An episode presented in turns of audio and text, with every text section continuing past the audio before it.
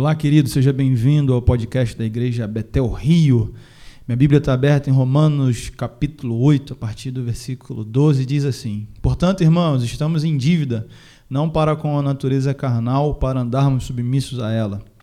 Porque se viverdes de acordo com a carne, certamente morrereis. No entanto, se pelo Espírito fizerdes morrer os atos do corpo, vivereis. Porquanto todos os que são guiados pelo Espírito de Deus são filhos de Deus. No Evangelho de João, capítulo 1, a Bíblia diz assim: Jesus veio para os seus, mas os seus não o receberam, mas a todos quantos o receberam, deu-lhes o poder de serem feitos filhos de Deus, a saber, aqueles que não nasceram da carne nem da vontade do homem, mas vieram do coração de Deus. Então, nessa concepção, o evangelista fala que filho é aquele que pela graça o recebeu né? E o apóstolo Paulo aqui na carta aos Romanos, eu diria que ele aprofunda um pouco mais essa concepção de filiação. Ele vai nos dizer que agora filho não é mais aquele só que o recebeu, não é só aquele que foi alcançado pela graça, mas é aquele que é conduzido pelo Espírito Santo.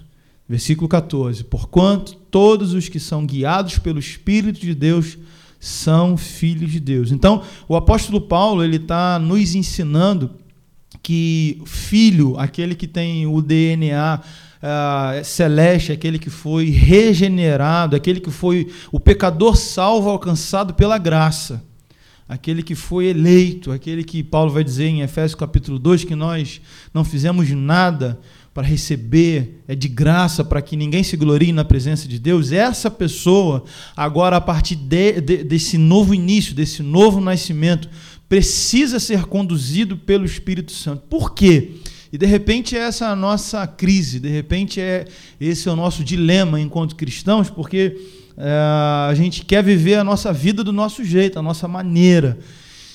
Porém, o Espírito Santo de Deus habita em nós, é Deus e segundo a vontade do Pai, porque Ele conhece a vontade do Pai, Ele nos guia. Então, a, a proposta de Deus não é para que a gente lute uma luta carnal, não é para que a gente lute com as nossas próprias forças, mas as armas da nossa milícia, elas são espirituais em Deus. Então, o nosso desafio hoje e sempre será é que a gente seja guiado pelo Espírito de Deus, é para que a gente seja conduzido pelo Espírito Santo de Deus.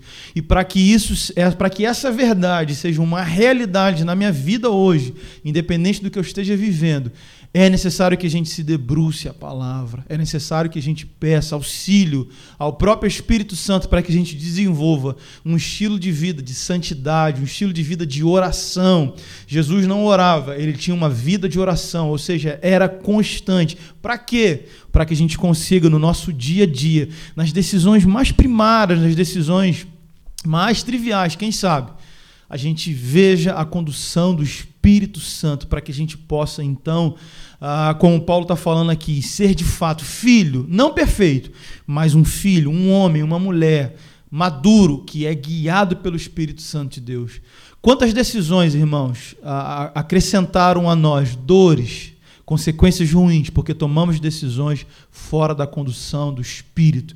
Que, que ao ouvir essa palavra a gente possa se debruçar e pedir, Espírito Santo de Deus, conduza a nossa vida. Nós precisamos nos quebrantar, nós precisamos nos voltar para pedir direção, para pedir orientação e para clamar e pedir, Espírito Santo, nos leve à vontade do Pai, nos conduza para que a vontade dele seja feita em nossas vidas. Em nome de Jesus, paz de Cristo, seja abençoado por essa palavra em nome de Jesus. Amém.